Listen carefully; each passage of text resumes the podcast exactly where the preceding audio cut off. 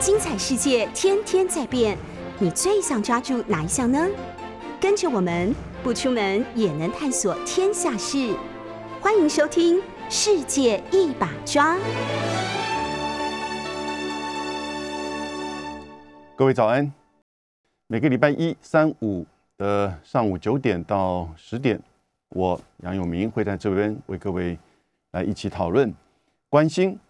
国际的重要的大事，以及跟台湾相关的议题。上个礼拜在我们做完节目之后啊，连续两个事情关切到中美关系以及美中台三角关系的重大议题，这个分别的出炉。第一个是在美国时间的九月九号，美国自己首先是由美国的白宫的这个声明，然后呢，中国大陆这边也发了同样的这个声明。在九月九号当天，美国时间，美国总统拜登和中国大陆的主席习近平通了电话，这个电话维持九十分钟，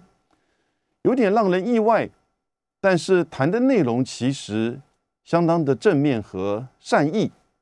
如果你可以这样解读的话，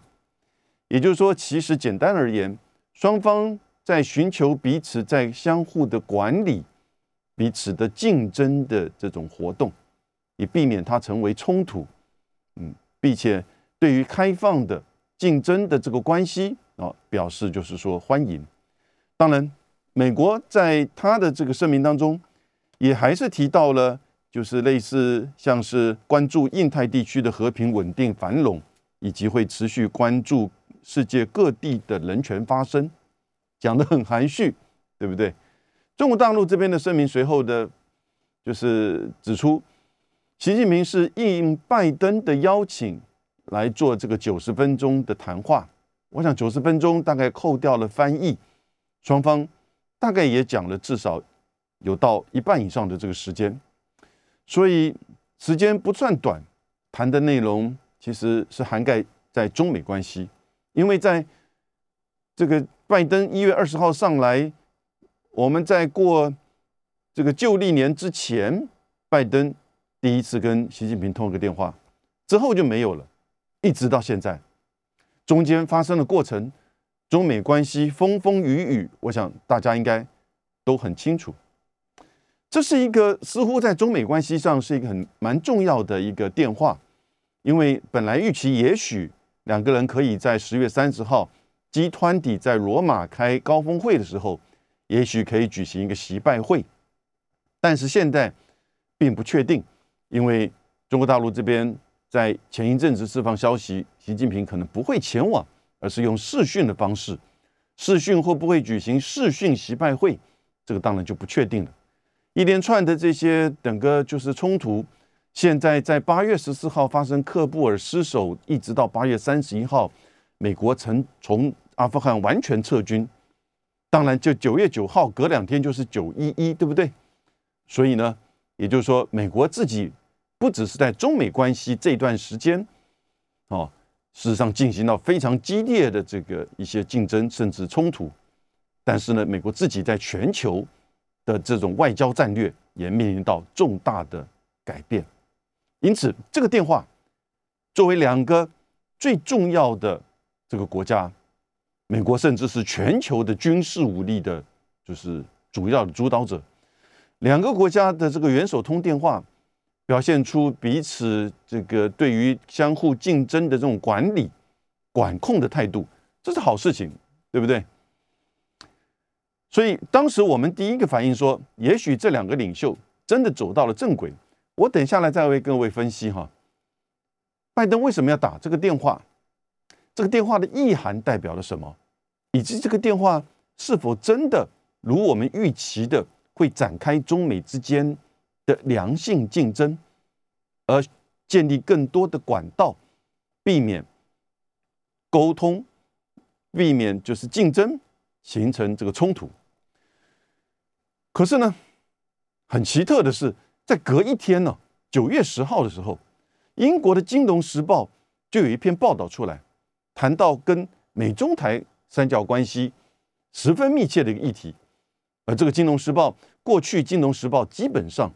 其实就是华盛顿政府，不管是哪一边哈，共和党也好，还是民主党也好，作为释放消息一个重要的管道。一方面，它是英国的报纸，所以呢，你不会去面临到，也就是说，如果你在给美国的媒体的话，你给独家，那你给了 A 媒体独家，你不给 B，你不给 C 媒体，那就会产生就是说，你国内媒体可能会跟你这个关系不好，所以他把这个独家给海外。某种程度，因为是海外的《金融时报》，英国的《金融时报》，所以呢，它也降低了敏感性，由美国这边的新闻直接的释出。英国《金融时报》比较特殊，是它其实现在是百分之百属于日本的这个经济新闻啊，Nikkei Nikkei News，日本日经的这样一个集团啊。但是呢，我想这是他后面的老板，他编辑是相当独立性的，《金融时报》。九月十号的报道出来说，美国现在华盛顿拜登政府方面正在思考，而倾向支持，要将我们台湾在美国的台北经济文化代表处的名称改为台湾代表处。这个做法，其实在过去民进党蔡英文政府在拜登时期就有提出来，在啊在川普时期就提出来。在拜登上来之后呢，今年的三月又再提出来，这个是后来在台北这边，民进党的一些立法委员和民进党过去曾经在驻美代表处从事过工作的人，就直接这样讲，在今年三月的时候，就向美国提出来，要求要将台北经济文化代表处改名为台湾代表处，也就是是一种更名，或者是在民进党政府这边，他把它叫证明。就是一种证明活动，这个证明活动其实这一阵子并不是这个突然出现，因为在前一两个月，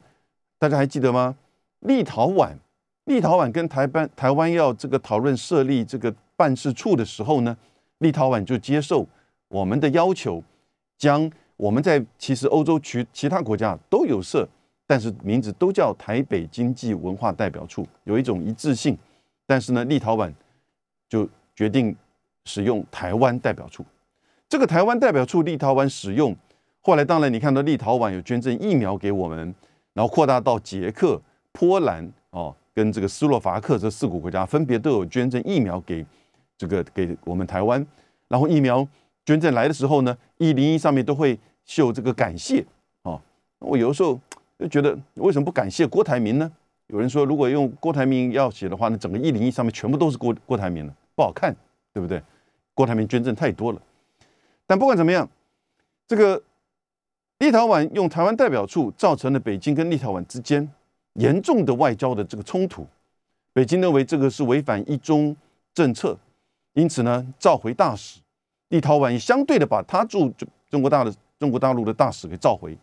然后呢，据说在经济往来上。有一些这个受到这个阻碍，我想这个当然可以理解。立陶宛只有两百多人、两百多万人的这个国家，相当程度其实受到美国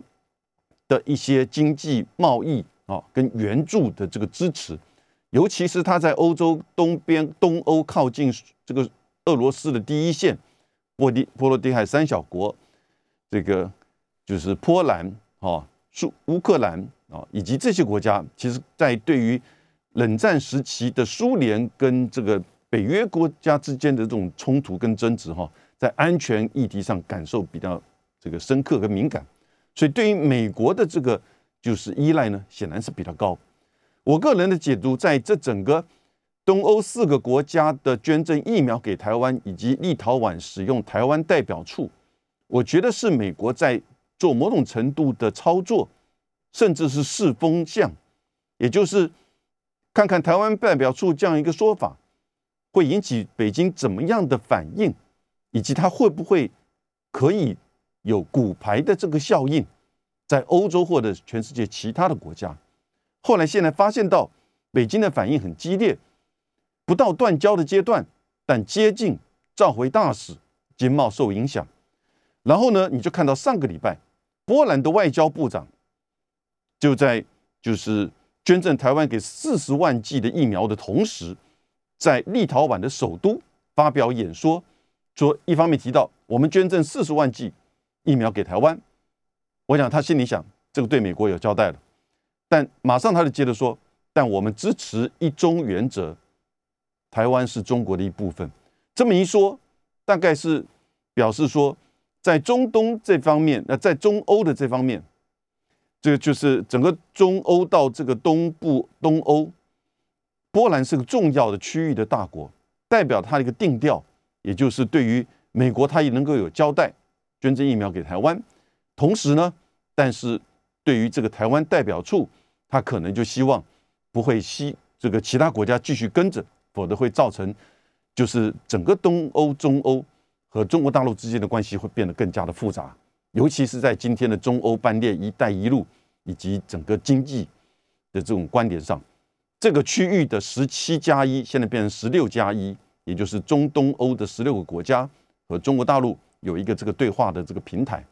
十六加一，因为立陶宛就决定退退出，所以立陶宛是这个吃了秤砣铁了心啊，完全就是断，几乎自己主动要断掉跟北京的这个关系哈，当然还是维持的，就是邦交，但是呢，这几这区域的这十六个国家的第一大贸易伙伴全部都是中国大陆，所以呢，它也是做危机管控。波兰的外交部长在这里说：“现在美国大概发现到这些小国，这些不管是中欧、东欧还是其他的国家，不买单，不太愿意把台北经济文化代表处的名称改为台湾代表处。只有立陶宛呼应。现在美国要试试看自己做的话呢，会有怎么样的效应？所以他透过。”《金融时报》这样子的一个就是放话，甚至指出来，白宫的官员以及国务院负责亚洲、印太事务的官员倾向支持，这都非常的这种明显，甚至这些官员我们名字大家都可以算得出来，对不对？因此，这是一个很明显的在华盛顿由国安会或者是国务院这边提供消息给《金融时报》，来去测试看看。这个更改台湾代表处的更名，会有怎么样的这种影响反这个产生啊？但是呢，各位，这就很复杂的这个讯息了，来自于华盛顿，对不对？你九月九号，习近平接到你拜登的电话，两个人谈了九十分钟，谈到如何这个有效这个管控彼此之间的分歧，让竞争不要变成冲突。隔一天。的《金融时报》却登载了你倾向于将台北经济文化代表处改名叫台湾代表处。我们现在排除掉一个东西，排除掉什么呢？会不会是拜登在做这个打电话的这个决定，并没有让太多国安会或者是国务院的官员参与，所以他底下的官员并不知道，原来前一天老板已经打电话给习近平了。而他还是照他原来的这个进度来去释放消息给美英国的《金融时报》，来看看会有怎么样的这个反应。也就是这叫不断的切萨拉米，也就是切这个意大利香肠。你不断的切切切切到后来，其实你就发觉到切完了啊。所以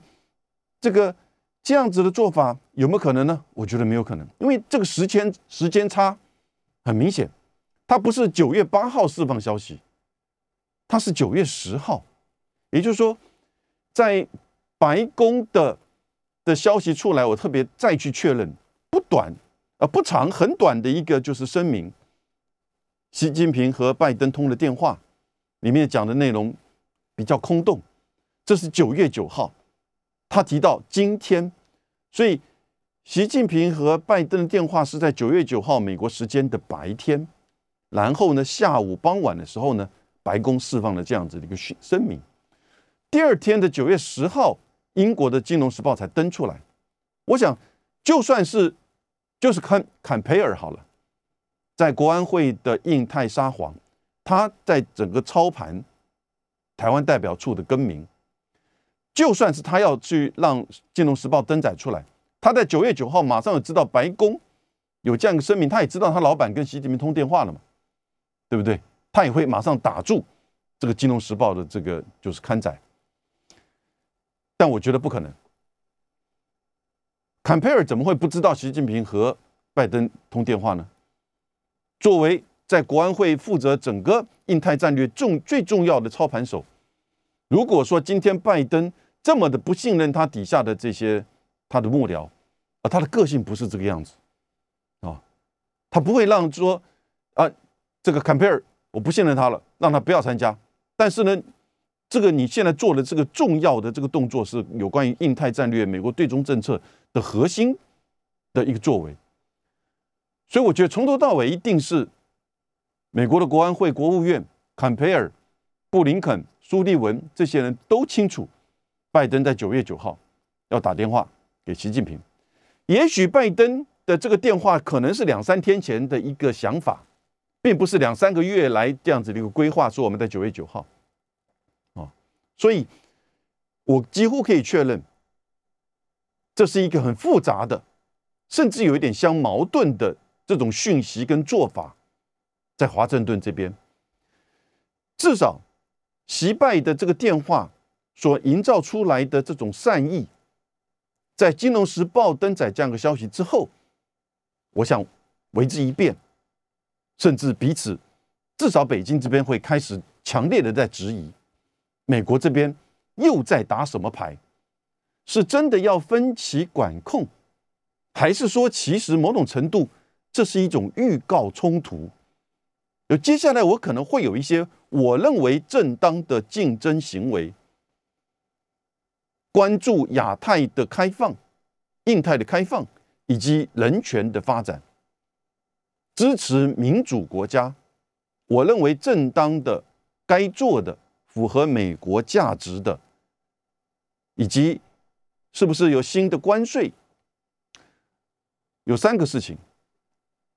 我再为各位分析。我现在讨论哈，我们看这个电话本身，他为什么去打这个电话？然后呢，这个电话这个意涵，其实就个人而言，我觉得拜登在。这个阿富汗撤军事件之后啊，他要某种程度的去收回整个外交决策，他最后的这个关键，以及他自己要亲自去这个参与从事。过去这段时间，他让布林肯、让副国务卿薛曼，哦，让这个印太沙皇坎佩尔在处理，就是说中美关系跟印太战略。但一方面，你看到。从三月十九号的阿拉斯加会议开始，一直到现在，中美之间呈现越来越严重的僵局。啊，另外一方面，整个在印太到欧盟去串联更多多边国家、美国盟邦，对于压制中国的这个政策的支持度，其实并没有太多斩获。在欧盟虽然在声明上都不断的有这些。我讲出两个最大的这个关键，一个我把它叫布林肯清单，也就是布林肯清单什么意思？也就所有美国指责指点中国的这些问题，香港、新疆、台海、南海、经贸、呃，这个偷窃、科技，you name it，这些东西每次都会在就是这个美国的不管是国务卿、副国务卿，甚至副总统啊。像贺锦丽访问东南亚的新加坡和这个越南，以及他的国防部长奥斯汀的访问的时候，几乎就是好像这个清单一样，他把它一定要一点一点都讲到。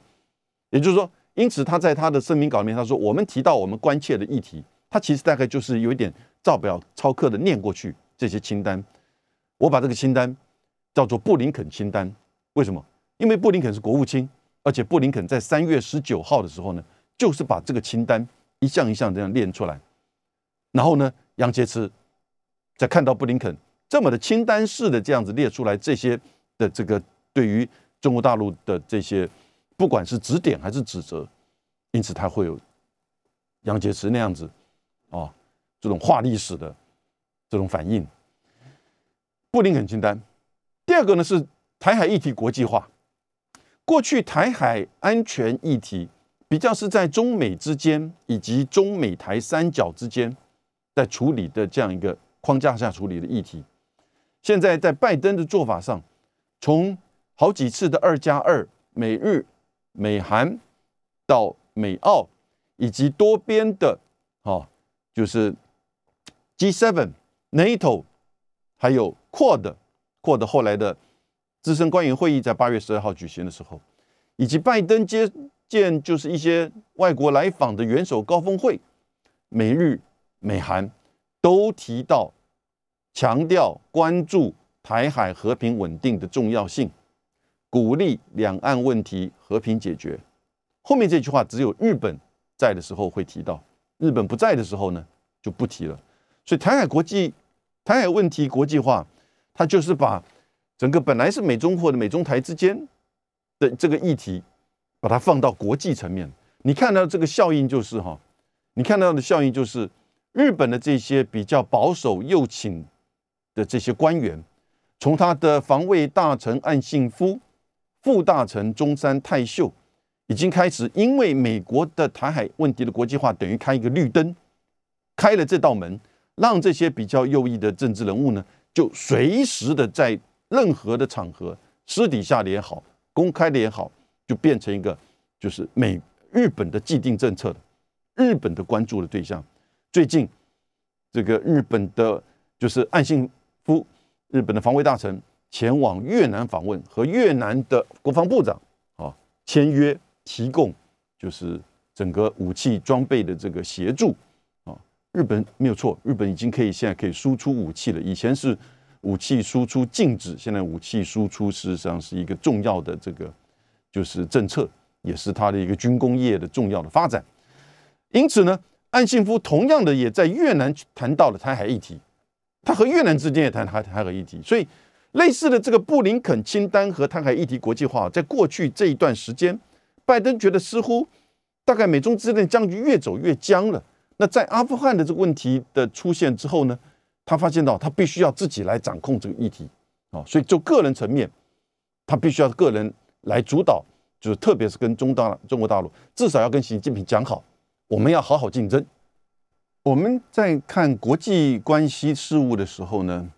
从六零年代开始就有所谓的叫国际关系分析。这个三层面的这样子的一种就是做法，从个人、国内到国际，个人是指通常就是指领导人，他的外交政策的决定跟他的思维影响这个国家的对外关系。国内的因素通常是指国内不同的政党、派系、利益团体，那各自对于政对外的经济政策、安全政策，当然有不同的立场。因此会产生竞争，所以呢，会影响到对外的这个互动。国际当然就主要是指大国的权力关系了。大国的权力关系是一个单一的超强，还是两强的竞争？是这种呃像冷战式的零和的竞争，还是说是一种这种非零和的？哦，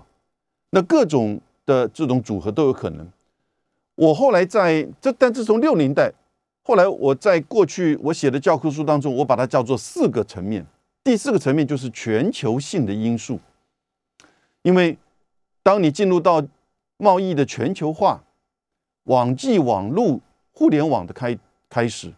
以及现在全球的气候变迁的议题，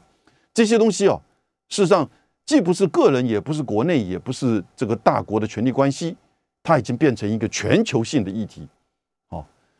所以从这个四个层面，我刚刚谈的这个拜登的个人，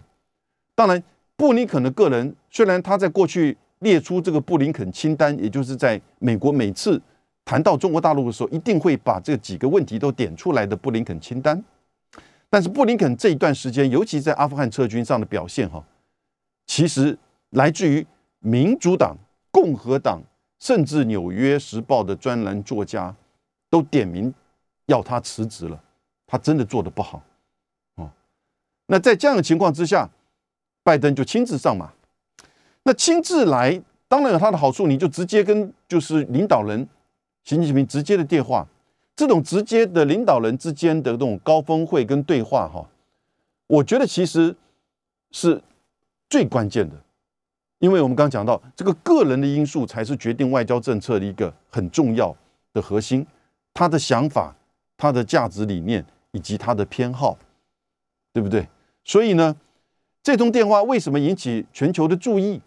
啊。虽然在美国，大概新闻报道只有大概就是说几个重要的新闻有这样子的报道，但因为它同时有这个九一一事件嘛，啊，所以不要认为说这个事情好像国际美国的媒体不重视，那是因为九一一事件的新闻把它给遮盖住了。但你回到这个中美关系的议题上面来说，任何现在开始的新闻报道，大概都不可能把就是九月九号习拜会的这个电话给忽略掉，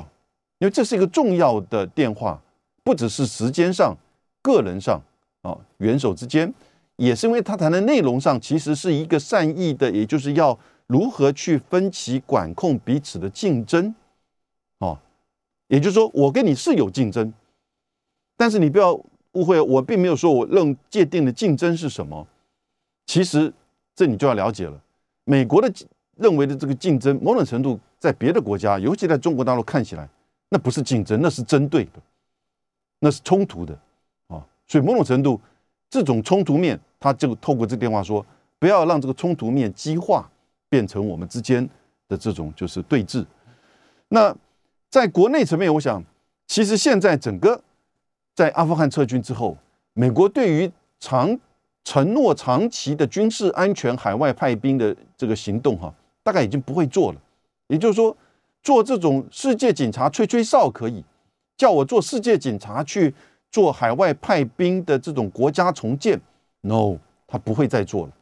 那甚至说，作为某种程度这种比较明确的这种军事承诺，大概只有在跟盟盟邦之间。也就是军事的这种盟邦，北约、日本、韩国，好，以及澳洲。那当然，针对台海的议题，这是一个很大的这个考验。到底要持续的维持这个战略模糊，还是战略清晰？啊，很多人在讨论这方面的，就是说这个变化。但我觉得拜至少拜登，不要忘记，在二零零一年还没有发生九一一事件之前，小布希曾经在电视访问时候说。啊，会不计一切的保卫台湾。三天之后，拜登投书《华盛顿邮报》，反对这个说法。他觉得这个战略模糊是最符合美国的对台政策的利益。好，那这个想法他有没有变？我看到现在为止，基本上没有什么太大的这个改变。啊，更不要说战略清晰的实际上的战术面，事实上是非常困难。他某种程度要台美台之间的深。非常深入的军事的合作，甚至部署啊，以及在预算上的这个承诺，甚至会产生两岸上的这种问题。那至于在国际的层面，我想基本上许多的国家，你看现在欧盟要走自己的路，至少法国、德国啊，有人已经开始在说，当梅克尔离开这个就是总理的位置之后，德国也许会转变他的对中政策，也许啊。尤其如果是绿党的这个元首上来的话，但是如果持续是自民党、社民党，我觉得他的基本对于德国自己在欧洲跟法德之间的这样子的角色，以及和中国大陆和美国之间的关系，大体是不会怎么改变的。那当然，你在亚洲，你看到东南亚贺锦丽去东南亚，也没有获得到任何的国家跳出来支持，说我要跟着你的印太战略走啊。那越南现在是焦点中的焦点，大家都在关注越南。贺锦丽去越南，好，然后呢，奥斯汀去越南，美国的国防部长，这个王毅刚结束越南的访问，现在在柬埔寨。然后呢，日本的国防部长、防卫大臣岸信夫也到越南。现在大家都到越南去，越南好热门呢，啊，那越南经济上也是非常的热门啊。但是呢，没有一个东南亚国家，东南亚国国家是一体的，不太愿意在美中之间选边站，所以现在只剩下日本、澳洲、印度，啊，还有台湾，跟着美国亦步亦趋了啊。至于你说在全球的这个层面的话呢，我想上一次凯瑞，好，就是 John Kerry，拜登的好朋友兼他的这个密使，到天津去做第二次访问的时候。从韩正、杨洁篪到王毅，分别都跟他做视讯，大家千万不要误会，为什么不到北京去？这是一个防疫上的，就是说这个要求啊。所以基本上，因为你在天津，你必须要做一定的某种程度还是有隔离这个问题了哈。那你从天津就直接转到北京，那中间就要经过的一定的隔离的时间。那但是事实上，这个那时间是至少需要两个礼拜，在中国大陆可能稍微再长一点，由于从美国去的话，因此呢，就能就选择在这个天津，以及选择透过这个视讯。我想他们三个人在跟凯瑞讲话的时候，这个大概新闻都有登，很清楚的表示说，其实全球议题当然是彼此共同互利的，但是美中之间如果要合作，要有彼此的尊重跟彼此的互信，这个讯息大他们大概希望凯瑞拜登的好朋友能够带回去给拜登，让他知道，也就是说，不要是只是他的幕僚，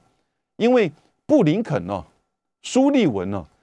是拜登带出来的小朋友，是幕僚。美国的媒体 CNN 甚至有一点不客气的，不只是要布林肯下台，CNN 甚至批评苏利文是真的是这样讲。他说没有长大的成年人，四十四岁，因为他在文当中还用 forty four years old，你这个在美国是很少见，因为美国这种年龄歧视是绝对不可以的。但是呢，当你谈到你的专业跟你的能力的时候，他刻意用这种四十四岁被外界批评为没有长大的成年人，这已经是极其的对他的这种不满。这两个人现在还是一样老神在在的这个位置，我想大概不会短期内不会有什么变动。为什么？他有拜登的信任。但换过来，他跟拜登就不敢直接的去讲。太过于直接的这些建议，或者是他拜登他知道拜登不喜欢听的话，所以呢，中国大陆这这三位这个领导人呢，他透过凯瑞要去转告给拜登啊，因为我们现在这一段时间发现到拜登的决策，他在他的脑海里面呢，非常的坚定，但另外一方面呢，顽固，以及他现在的年龄跟他的身体状况。当他一旦坚定或顽固的认定一个事情的时候，他其他的事情就不太在意，细枝末节的东西啊，你们去处理就好了。撤军，阿富汗撤军，不就是如此吗？他就是坚定的认定，我们就是要完全的撤军。其他至于说如何撤军，如何的去做这个事先的准备。如何的把美国国民或者是资助过美国的阿富汗人怎么样的这个有效的撤军，避免产生一个失败或立即造成对克布尔政府的这种冲击？这些当然都不是你希望看到的。这些做他无所谓，你去做，所以大家才会对布林肯极度的不满。他做的很糟糕，几乎是没有办法比这个再糟糕了。那就是重演二十年前。二十多年前，一九七五年的西贡沦陷的那种场景一模一样。所以，美国的军人，你看到拜登去做，就是甚至到 New Jersey 去，因为台风受创的这些社区访问的时候，旁边的这些军人们在他家里面的花园对着拜登大叫：“哦，你让我们羞愧！”非常明显的批评他，拜登是这个就假装听不到一样。但整个画面，CNN 各个画面都出来，哦，所以现在拜登呢，他的我好几个视频分讨论过，他的就是身体的状况跟他的思维，我觉得其实大部分还是很清晰的，但是呢，他很坚定，他很坚持，他很顽固，他不顾细节。他太过于信任这个他的幕僚，而他的幕僚现在经过这几个月的证明，其实没有办法把事情做好。因此呢，这样子的中美关系，你去跟底下的人去吵，没有意义了啊。所以，当拜登愿意打电话来给习近平，把事情讲好、讲清楚，虽然其实大概都没有办法讲到细部的议题哈，不过呢，这是一个好的发展。可是，就很奇特的。隔一天，《金融时报》却是登载了一个要这个台湾代表处要更名证明的这样一个作为，这样子又会对美中关系、对美台关系会产生怎么样影响，甚至两岸关系是怎么样的冲击呢？我们等下来分析。拜登在九月九号上周主动打电话给习近平，看似要去缓和中美关系，强调中美之间的竞争，哦，要能够有管道、有沟通，以及避免变成冲突，这样子一种示范善意，是在他个人在他国内因的这种压力，以及在他这个阿富汗撤军之后。哦新的拜登主义，也就是还是强调国际稳定和国内修复的拜登主义的这种思维之下，他决定在九月九号打电话给习近平。但是很奇特的是，九月十号隔一天，英国的《金融时报》却刊载拜登政府倾向支持要将台北经济文化代表处更名为。台湾代表处，我的我想我不用去解释这样子的一个更名的动作，北京的解读跟认知以及可能的反应，哦，这样子的一种错综复杂的讯息，居然在前后一天的这种情况之下释放出来，代表的华盛顿是怎么样的一个想法呢？我刚才已经帮各位把它排除掉，说这个是。坎培尔或者是国安会搞不清楚状况之下，让《金融时报》释放不是，因为他他有时间差，哦，他有时间差。我也不觉得说拜登的这种个性是他不喜欢谁，他就不让他参加，他自己打这个电话，底下人不知道。我想这应该不可能发生的，啊，所以这是一个，如果今天是在国安会里面，今天在美国的白宫和国安会里面，他很清楚知道，哎，老板今天要打电话给习近平，哎。而且希望去谈到这样子的这个内容，要释放善意。哎，我们明天要那个《金融时报》要登载一个消息，我们可能要让台湾改名字叫台湾代表处。我讲这些人不是不了解中美关系，不是不了解中国大陆对于两岸的这个态度啊。那这样子的一个策略是如何的意涵呢？两个层面，第一个，我觉得这就不是单纯的在做分歧。管控这个分歧了，他某种程度是希望我们之间的这个竞争不要变成冲突，但是很清楚的告诉你，接下来可能还会有冲突，你认知的冲突，但我认知是竞争。我对于台湾的这个证明更名，我觉得其实是我支持民主国家、民主社会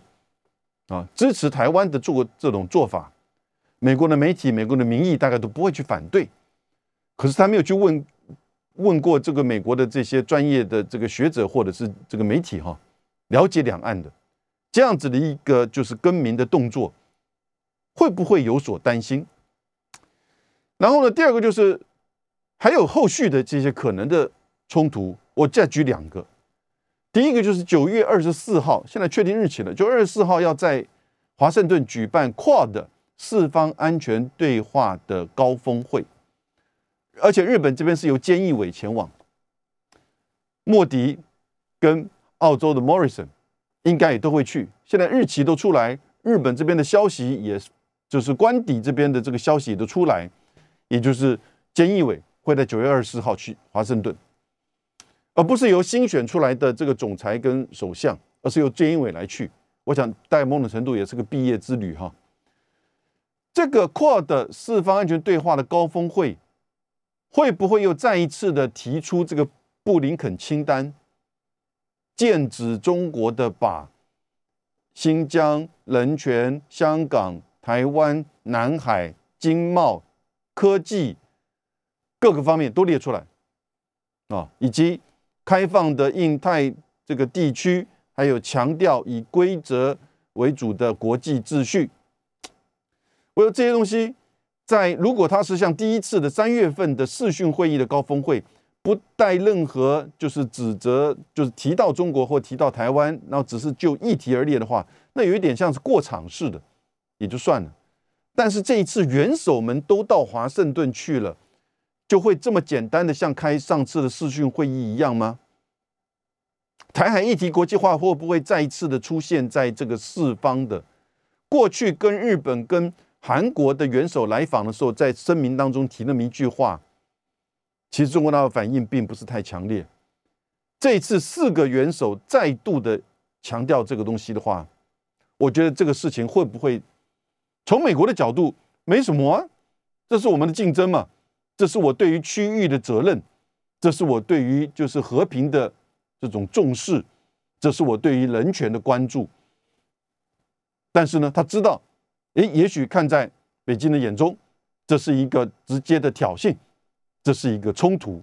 你在针对着我，因此打个电话给你，稍安勿躁，不要把竞争变成冲突哦。哎，我跟你先讲了，你怎么还这样反应？第三个就是一直以来拜登上来啊，美国的企业界都希望美国呢，就是能够降关税，也就是降对中国大陆这种惩罚性的关税。现在在去年为止，百分之六十中国大陆输往美国的商品要被科将近二十趴的关关税，有的高一点，有的低一点，有的企业被减减免掉，因为他证明说他从中国大陆进口的商品没有办法做任何的这种其他的替代，而会影严重影响到他的这个公司。在川普的时候有减减免掉一部分。因为新冠疫情的影响，减免到一部分，哎，结果拜登上来把这个减免名单给缩小，甚至完全取消。许多的美国企业现在开始非常的不满，连续的透过几十个，就是三十多个美国的各种从农业到就是科技业的这种就是呃企业的联合会团体上书，要求降低关税。现在没有降，现在根本降低关税都不考虑了，因为什么？戴奇跟贸易的商务部长雷蒙多居然连续开会说，可能要针对中国大陆对于国内的国有企业也好、民间企业的补贴的这些商品哈，有补贴的商品出口到美国的话，大概价价值三千亿美金，要再苛征新的关税，因为认为这是不公平贸易，因为你补贴就是降低成本，你降低成本进入到我美国市场就不公平，对不对？因为你成本刻意的被政府的补贴拉低，这是过去美国在这种国际贸易行为上面经常用的。他认为政府的补贴都不行，但他自己都忘记，他政府自己对于农业，对于你看这个一点二兆的基建计划当中有多少几百亿，以及新的那个战争战略竞争法案两千五百亿是要补助哦，给这些科技公司半导体五 G 的。科技研发，所以科技研发不算补助哦。那这个产品出口以及其他的这些都叫补助。所以这样的情况，这这这，所以这个是什么什么的这个以秩序，呃，这个以规则为基础的国际秩序，这个规则是美国定的贸易规则。所以现在哈，三个三个挑战在马上年底会出之前，我们看看会不会出现。第一个，台湾代表处会不会更名？我一直认为，这是个那个风向试探球，